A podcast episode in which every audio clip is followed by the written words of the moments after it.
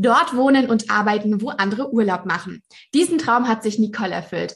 Sie arbeitet als Instagram-Expertin und virtuelle Assistentin für E-Mail-Marketing ortsunabhängig von der indonesischen Insel Bali aus.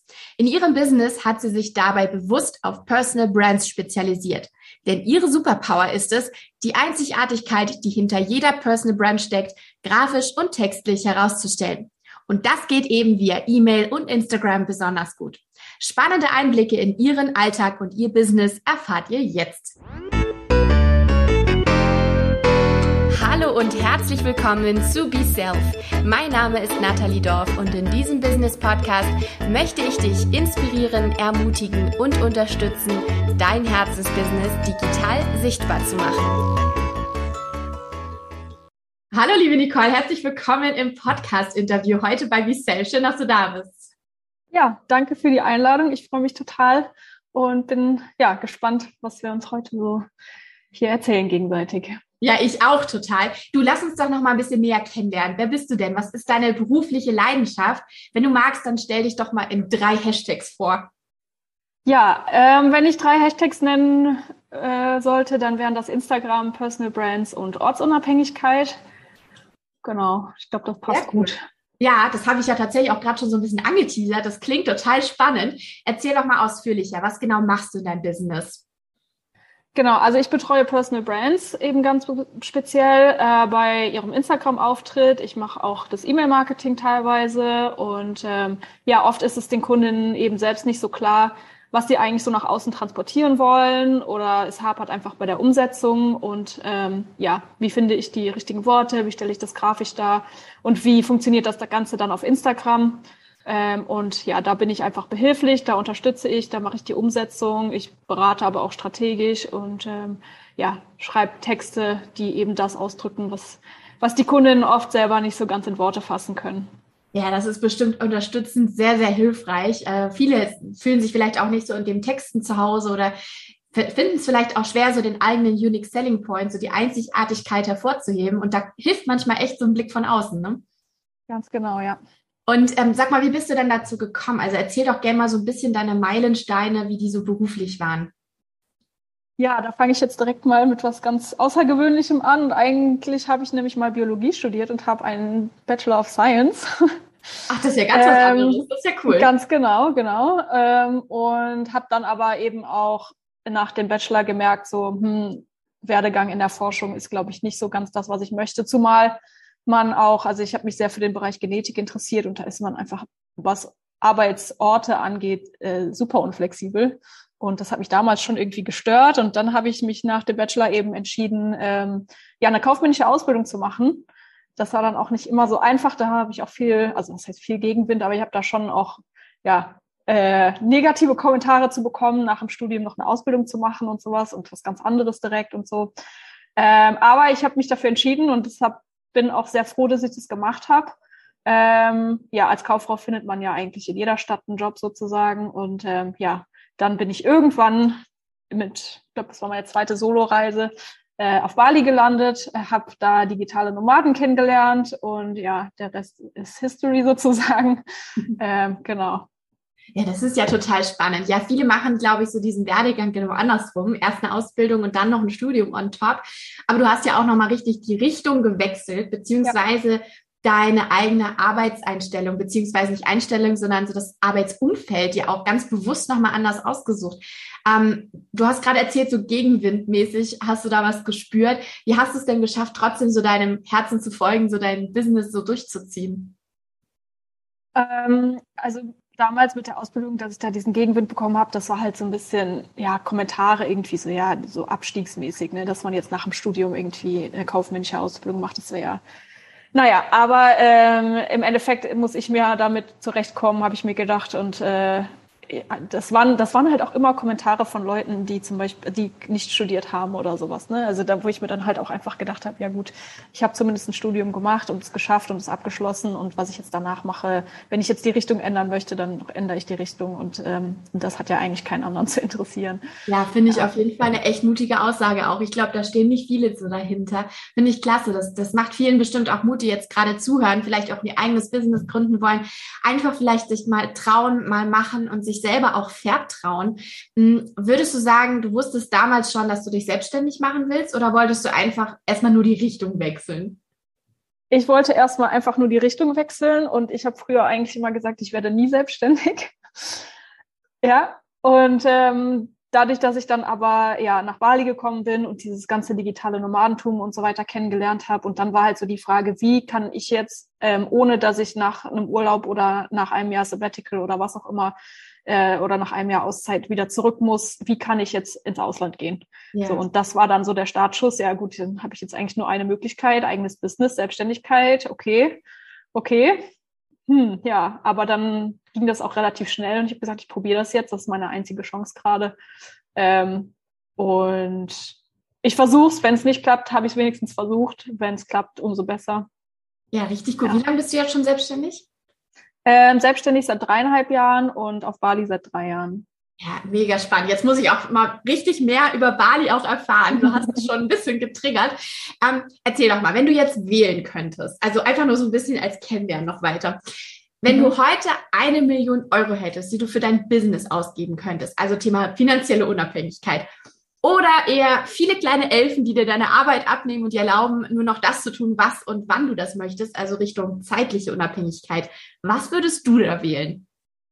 Ah, ich finde das ganz schwierig, weil das hängt ja sehr viel zusammen. Je unabhängiger ich finanziell bin, desto flexibler bin ich ja auch mit meiner Zeiteinteilung eigentlich. Ähm, ja, weiß ich gar nicht, wofür ich mich da jetzt entscheiden würde. Wahrscheinlich würde ich das fürs Business nehmen, um das eben so aufzusetzen, dass ich anschließend auch zeitlich ziemlich ungebunden bin, ja. Ja, spannend. Aber du machst es tatsächlich so, dass du deine eigene Zeit ja auch wahrscheinlich so verkaufst, dass die ist ja irgendwann dann gedeckelt, auch so in der Kapazität, mhm. vermute ich jetzt mal, in deinem äh, Businessmodell. Und ähm, da kann es natürlich manchmal hilfreich sein, sich so ein bisschen auch Unterstützung zu suchen. Oder wie, wie läuft das bei dir so im Business? Genau, also ich habe natürlich auch ganz klassisch erstmal ganz alleine angefangen und alles nach Stunde abgerechnet, bin dann irgendwann aber dazu übergegangen, äh, Paketpreise auch zu machen ähm, das war für mich einfach auch so ein bisschen Flexibilität, Flexibilität, wenn ich mal ein bisschen an einem Tag mich besser konzentrieren kann und ich bin schneller und am anderen dauert es dafür länger, dann habe ich nicht so einen Stress dahinter. Das war auch so ein bisschen der Hintergrund. Ist es natürlich auch super einfach, um ähm, Teilaufgaben zum Beispiel auszulagern. Ich habe seit einem Jahr ähm, Teammitglieder und das wächst auch immer weiter und ähm, also auch Freelancer sozusagen, die mich einfach da ein bisschen unterstützen ähm, teilweise nur für mich, für mein Business, dass ich da die Aufgaben ein bisschen abgegeben habe mittlerweile, aber auch teilweise für Kunden. Genau. Ja, super spannend. Das ist auch mega schlau, gerade wenn man so ein bisschen ja die Expertise vielleicht auch teilen kann und ähm, ja nicht alles alleine machen muss, würde ich sagen. Das geht ja vor allem digital besonders gut. Ähm, ja. Was schätzt du besonders am digitalen Arbeiten? Was sind so deine Top drei Argumente dafür? Ähm, ganz klar die zeitliche Flexibilität, die Ortsunabhängigkeit und auch die Arbeitseinstellung, die man in dieser ganzen Online-Business-Szene irgendwie vorfindet. Also wenn ich, ich war jetzt krank, ich weiß nicht, ob du es mitbekommen hattest, ich war jetzt ähm, krank und einfach da diese Wertschätzung von den Kunden zu kriegen und alle haben einheitlich gesagt, werd erstmal gesund, es ist jetzt wichtiger, dass du wieder gesund wirst und das kennt man ja so aus der Firma eigentlich nicht, wenn man klassisch angestellt ist.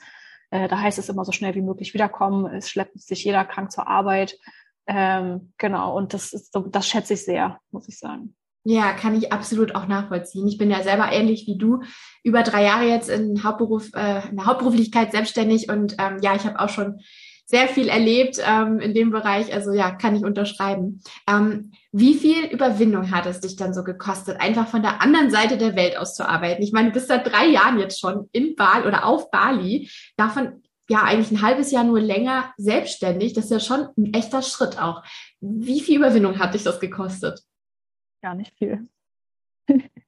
Das war, das war, also das war ja von Anfang an so ein bisschen auch der Grund, warum ich mich selbstständig gemacht habe, überhaupt, warum ich diesen Weg gewählt habe, dass ich eben zumindest mal eine Zeit lang in Bali sein kann. Ich wusste damals nicht, wie lange, ich weiß das bis heute nicht, wie lange das am Ende sein wird.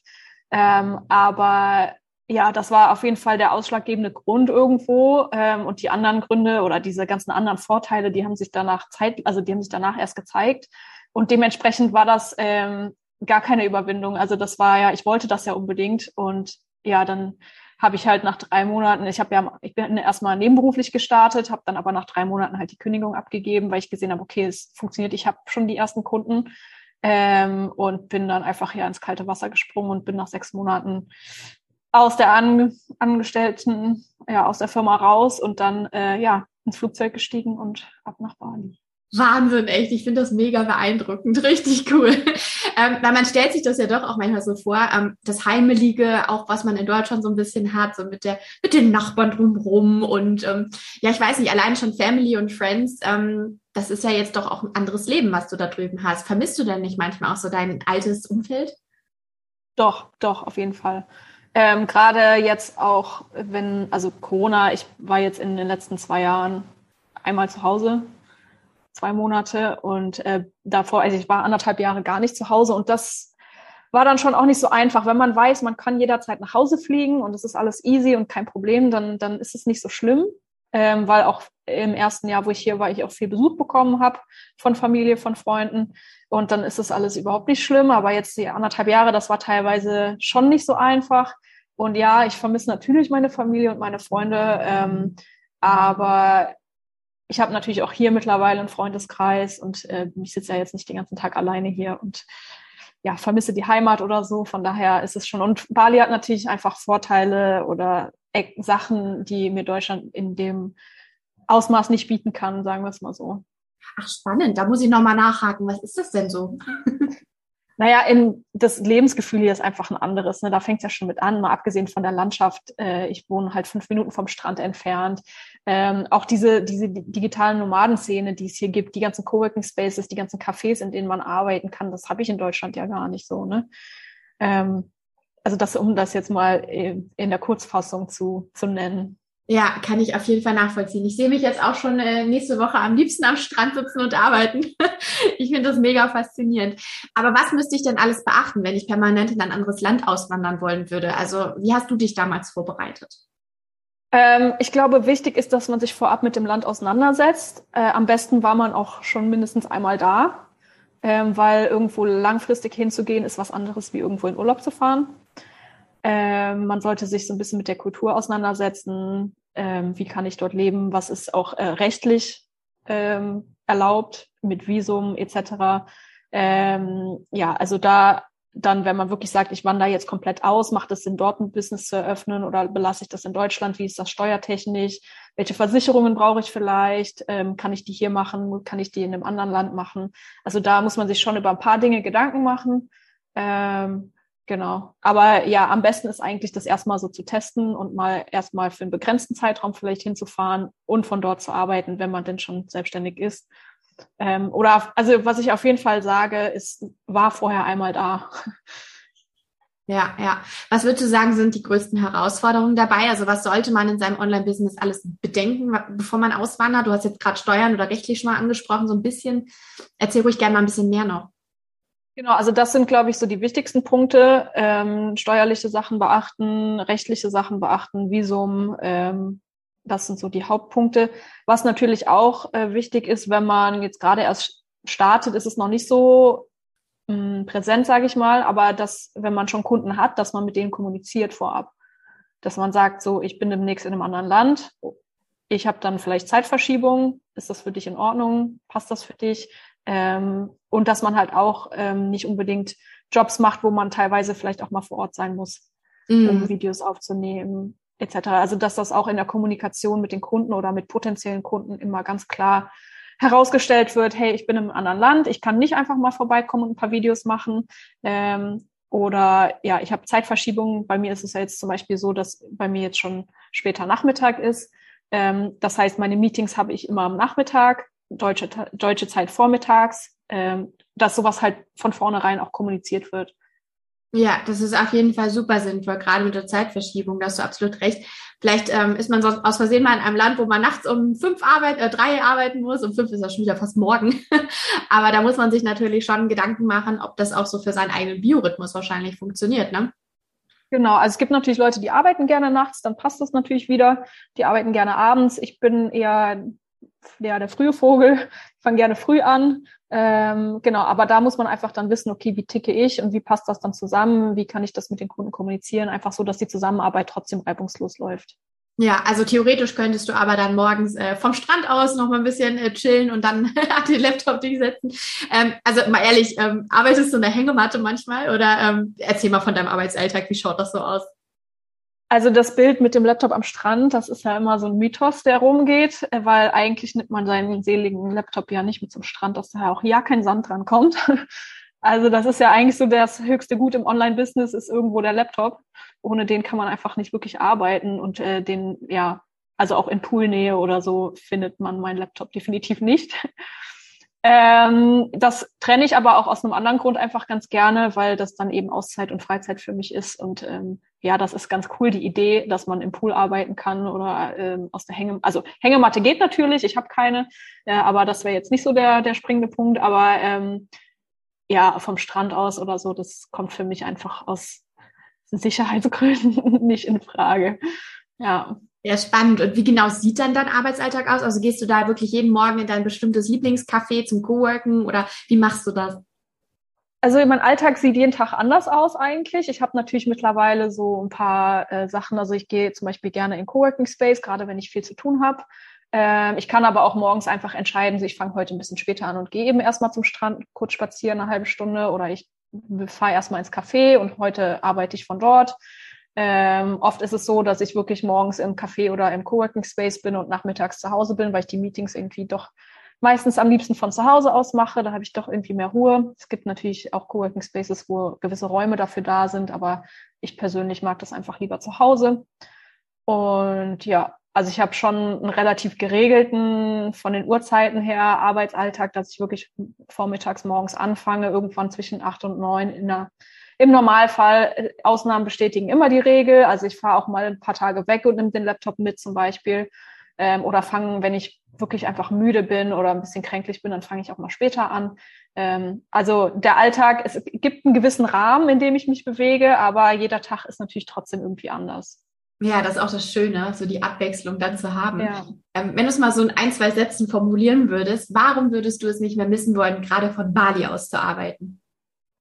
Weil, ja, ich einfach hier eine Community an digitalen Nomaden um mich drumherum habe und äh, ja, diese Lebenssituation hier in dem Ort, wo ich bin, auch schon sehr auf digitale Nomaden ausgerichtet ist. Also das heißt, die Cafés haben alle WLAN, man ist gern gesehen mit Laptop im Café. Das ist ja in Deutschland oft nicht so der Fall, wenn man dann den Platz blockiert oder sowas. Ähm, also das ist so, das ist so ein großer Punkt und ja, einfach das, was ich äh, dann außerhalb der Arbeit auch hier habe und genießen kann. Ne? Die Landschaften, das Leben hier, die Stressfreiheit, äh, die Sonne, ja, ich fange jetzt schon an zu tagträumen. Ich glaube, ich setze mich auch nicht in den Flieger.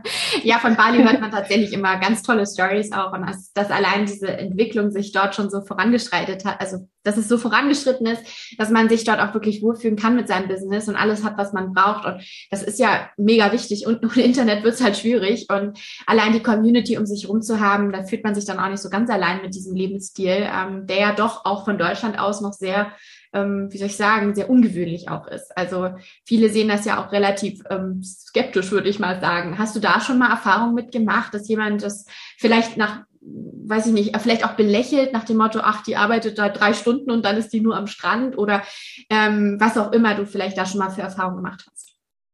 Ich weiß gar nicht, ob ich so direkt Erfahrung damit gemacht habe. Vorurteile in die Richtung gibt es natürlich immer und äh, bei manchen mag das in Social Media auch so aussehen. Ähm, das mag auch vielleicht bei mir manchmal so aussehen, weil ich nicht jeden Tag Stories poste, wenn ich am Arbeiten bin und wenn ich wenig Stories poste, heißt das eigentlich, dass ich viel arbeite äh, und nicht so viel unterwegs bin. Ähm, ja, also von Kunden, ich hatte, glaube ich, mal von Kundenseite oder von einer Kundenanfrage her so das, dieses, diese Bedenken, ah ja, ich kann ja dann irgendwie, es ist ja witzig, weil es, man kann es ja im Online-Business eigentlich gar nicht kontrollieren, wie viel ich arbeite. Aber so, dass ich halt im anderen Land bin und noch auf der anderen Seite der Kugel sozusagen, also das war dann irgendwie so ein bisschen, ja, also nee, und dann mit der Zeitverschiebung auch und so. Ich glaube, da komme ich nicht so mit klar. Aber dann ist das ja auch okay, wenn man das für, für sich weiß. Dann kann man, deswegen kommuniziere ich das ja auch von Anfang an, dass solche Missverständnisse oder ja, ähm, Sachen einfach gar nicht erst passieren. Ja, absolut nachvollziehbar. Hm, kannst du es dir vorstellen, auch nochmal von woanders aus zu arbeiten oder ist Bali so dein Ort, wo du bleiben möchtest? Ich weiß, du hast vorhin schon mal gesagt, sind, vielleicht rückblickend weißt du dann ja, wie lange du geblieben bist, aber aktuell ist ja nichts weiter in Planung. Aber sagen wir mal so in 10, 20 Jahren mal groß gesprochen. Ganz groß gesprochen. Äh, gute Frage. Also ich kann jetzt mal fürs nächste Jahr sprechen. Ich freue mich auf jeden Fall, dass ich äh, dieses Jahr wieder ein bisschen mehr Zeit in Europa verbringe. Ähm, also hauptsächlich in Deutschland, aber ich möchte zum Beispiel auch nach Portugal.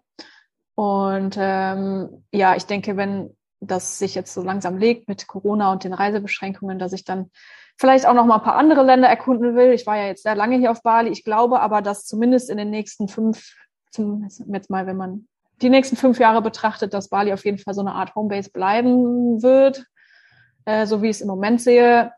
Ich mache nicht mehr so viele Pläne, was das angeht, weil ich habe früher immer gedacht, ich bleib bei mir im Dorf sozusagen und das hat sich auch geändert. Deswegen will ich da jetzt nicht sagen, ich bleib auf jeden Fall auf Bali und in zwei Jahren merke ich, ich möchte wieder nach Hause oder sowas. Ähm, aber ja, also reisen möchte ich auf jeden Fall noch weiter und mal länger irgendwo an. Also man sagt, man nennt das ja Slow Traveling.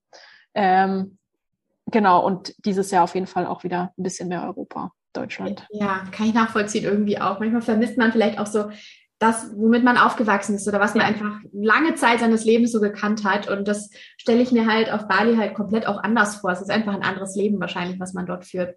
Würdest du sagen, also oder hast du ein größtes Learning so aus den letzten Monaten? Gab es eine Erfahrung, für die du dankbar bist?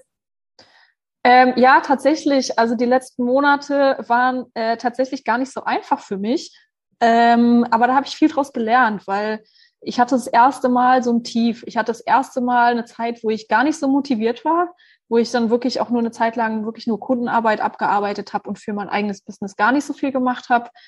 Ähm, aber das war wichtig und ähm, das war gut und das hat mir gezeigt, also zum einen, dass man dranbleiben muss, auch wenn es vielleicht mal gerade nicht so gut läuft. Ähm, weil ich möchte es trotzdem nicht beenden jetzt irgendwie. Und dass man auch mal so ein Tief haben kann und das völlig in Ordnung ist.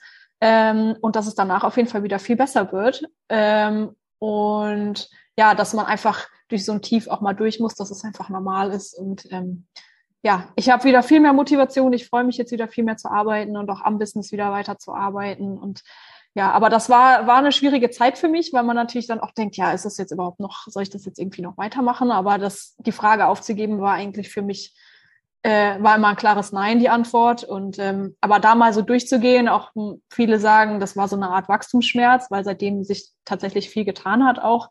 Ähm, ich glaube, das war so ja eine Erfahrung aus den letzten Monaten, für die ich sehr dankbar bin, die natürlich nicht unbedingt nur schön war, ähm, aber ich glaube, das gehört einfach dazu und äh, sowas muss man auch mal mitgemacht haben. Und da kann man das auch wieder anders wertschätzen im Anschluss. Ja, wow. Vielen Dank für deine Offenheit auf jeden Fall. Ich glaube, das hilft vielen weiter, die jetzt auch zuhören, weil es das heißt ja auch so schön, ohne Regen kann man die Sonne gar nicht wertschätzen, so gefühlt. Und ähm, ja, es ist super wichtig, dass man auch solche Phasen im Business mal durchlebt, um auch wieder wertzuschätzen, wenn man dann top motiviert und äh, ja voller Freude auch an seinem an seiner Arbeit weitermacht. Was würdest du deinem jüngeren Ich von vor fünf Jahren so raten?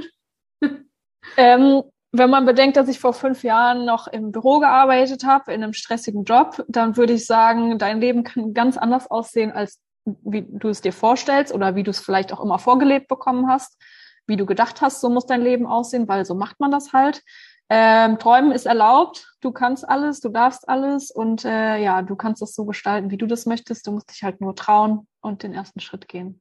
Das hast du richtig schön gesagt, sehr cool, sehr motivierend. ähm, du hast ja auch schon ein bisschen was von deinem eigenen Business auch erzählt und ähm, was du eigentlich so konkret machst. Lass uns da doch mal ein bisschen näher noch einsteigen. Wofür nutzt du selbst Instagram in deinem Business? Also zum Beispiel Sichtbarkeit, Kundengewinnung oder mhm. wie machst du das? Äh, ja, für alles davon. Also für Sichtbarkeit, für Kundengewinnung, zum Netzwerken, aber auch zum Austausch eben äh, mit der Zielgruppe, mit der Community.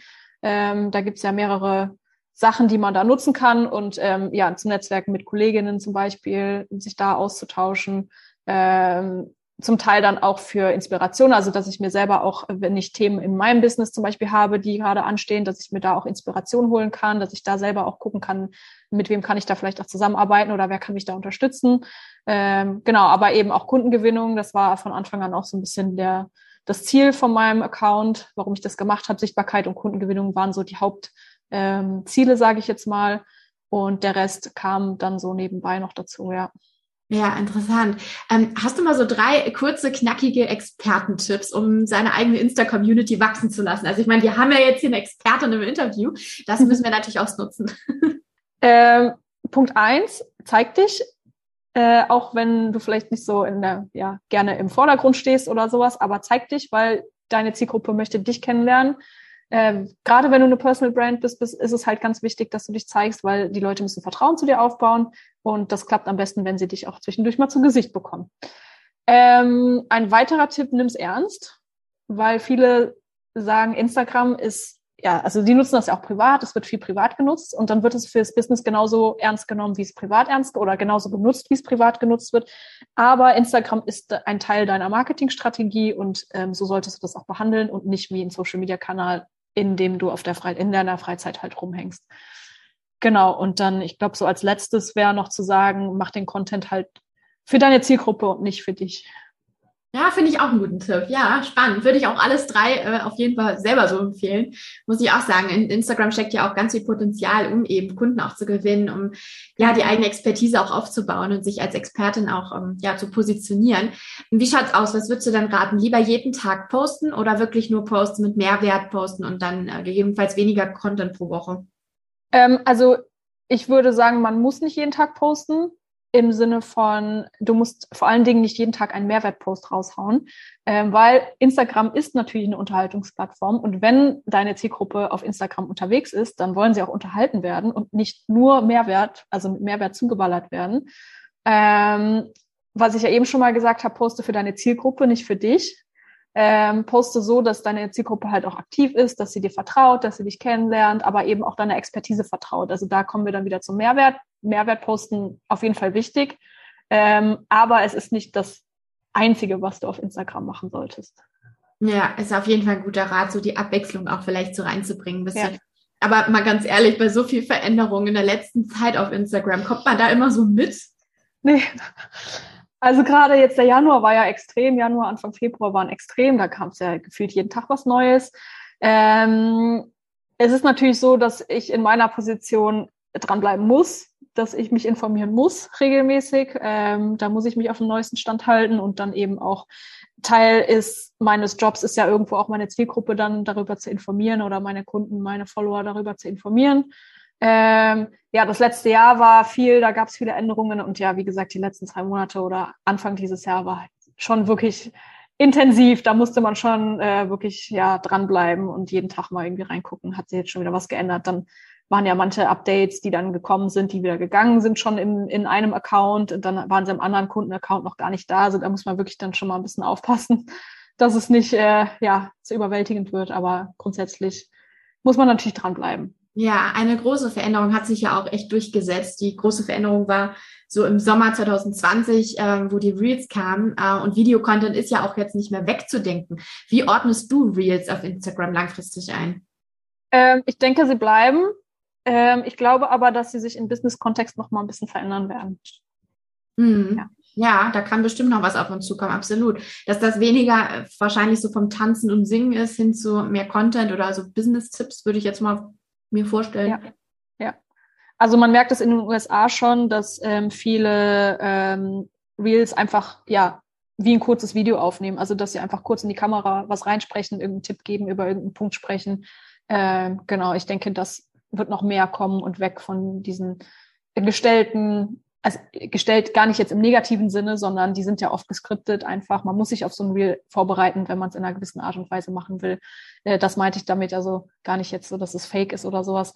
Ähm, aber dass man halt, dass ich glaube, dass sich das noch hinbewegt eben zu diesen wirklich einfach eingesprochenen Videos. Ja, spannend. Ähm, es gibt aber ja auch viele, die sich vielleicht gar nicht vor die Kamera trauen. Für die ist Reels echt der Horror. Ähm, was würdest du denn vor allem so unseren schüchternen Zuhörerinnen jetzt ähm, hier heute raten, die nicht vor die Kamera wollen, aber wo eigentlich das Potenzial schon da ist bei Reels, bei Lives, auch auf Instagram oder allein schon die Insta-Stories so ein bisschen zum Backstage-Einblick? Ja, äh, ich gehöre da definitiv auch dazu. Ich bin auch nicht immer gerne vor der Kamera, aber ich hatte ja eben schon mal gesagt, man muss Instagram als Marketingkanal sehen und es einfach als Teil des Business betrachten und dann muss man es einfach trotzdem machen. Also das hört sich jetzt vielleicht radikal an, aber im Endeffekt ist es ja so, du möchtest ein gewisses Ziel damit erreichen und dann musst du die einzelnen Steps auch gehen, die mit diesem Ziel zu tun haben. Und man darf auch nicht so viel darüber nachdenken, weil wir selber sehen uns ja nochmal ganz anders, als außenstehende Personen uns sehen. Wenn wir uns das Video noch 25 Mal angucken, dann denken wir irgendwann, boah, nee, ich will das nicht mehr posten, weil das ist ja ganz schrecklich. Ich mache das meistens, dass ich wirklich den ersten Versuch aufnehme und einfach poste, ohne mir das nochmal anzugucken, ähm, damit es einfach raus ist. Es muss einfach raus man muss auch nicht unbedingt jeden Tag vor die Kamera, man muss auch nicht unbedingt vor die Kamera, wenn einem mal wirklich gar nicht danach ist. Äh, man kann auch mal einfach nur ein Foto machen und das in der Story posten statt ein Video. Ähm, und was sicherlich auch helfen kann, ist, wenn man sich mal einen Tag nimmt und sagt, okay, ich mache jetzt heute ganz viele Videos, die ich dann nach und nach in der nächsten Woche posten kann. Ähm, oder ein paar eben Reels am Stück aufnehmen, dass das nicht immer diese, ah, ich muss jetzt schon wieder vor die Kamera, sondern man macht das einmal und nach dem zweiten Video ist es dann auch schon wieder einfacher. Ähm, aber das Stichwort ist halt hier einfach Vertrauen aufbauen und deswegen sollte man sich, also ich spreche viel für Personal Brands natürlich gerade, ähm, aber da muss man sich einfach trotzdem zeigen und das einfach machen und sich da überwinden. Also das gehört, glaube ich, irgendwo auch zu einem äh, zu einem Business dazu, dass man da äh, sich aus einer Komfortzone rausbewegt und einfach mal Sachen macht, die man sonst vielleicht privat nicht so gerne macht. Ja, würde ich auf jeden Fall auch sagen. Und ähm, für alle, die, die das nicht wissen, jetzt hier als Zuhörer, die vielleicht auch neu sind in unserem Podcast, Überlegt euch doch mal jetzt direkt unser Freebie downzuladen. Also das ist nämlich der Videoguide ähm, als PDF ähm, sech, sechs Schritten zum Rising Star zu werden. Und genau da geht es eben um das Thema, was mache ich, wenn ich zu schüchtern bin, vor die Kamera zu treten? Was kann ich tun, damit ich mich wohler fühle? Was kann ich tun, damit ich einfach ja sozusagen vor der Kamera rocke und äh, mich so präsentiere, dass eben auch Kunden nachher bei mir buchen? Und äh, dieser Guide, den findest du unter videoguide.mediadeluxe.com. Das haben wir natürlich auch nochmal in den Show Notes verlinkt. Und äh, damit wirst du sicherlich äh, einen nächsten Schritt sozusagen machen können und dich wohler fühlen. Bald startet übrigens auch wieder unser Rising Star Vorkurs. Wenn du magst, dann kannst du dich da jetzt auch schon mal auf die Warteliste setzen unter video-warteliste.mediadeluxe.com. Da findest du auch nochmal weitere Infos. Ja, liebe Nicole, ich freue mich sehr, dass wir heute so ausführlich gesprochen haben zum Thema Digital Work, ähm, Arbeiten von Bali aus, ähm, wie das ausschaut, wenn man ja komplett seinen Lebensmittelpunkt woanders hin verlegt. Und du hast ja auch wahnsinnig viele Tipps gegeben zum Thema Instagram und sichtbar werden und sich auch trauen. Also vielen, vielen Dank, dass du heute da warst. Ja, vielen Dank nochmal. Ich habe mich sehr gefreut über die Einladung und es war sehr schön ähm, ja, ich habe mich sehr gefreut, dass ich dabei sein durfte. Auf jeden Fall. Ganz liebe Grüße nach Bali. Und wenn du möchtest, dann kannst du gerne mal deine Fragen und Themenwünsche an beself@mediadeluxe.com senden oder uns auf Instagram folgen unter beselfcommunity. Und da können wir nochmal in den Austausch gehen zu diesem spannenden Thema heute. Wir hören uns nächste Woche in der neuen Folge wieder und bis dahin alles Gute. Tschüss.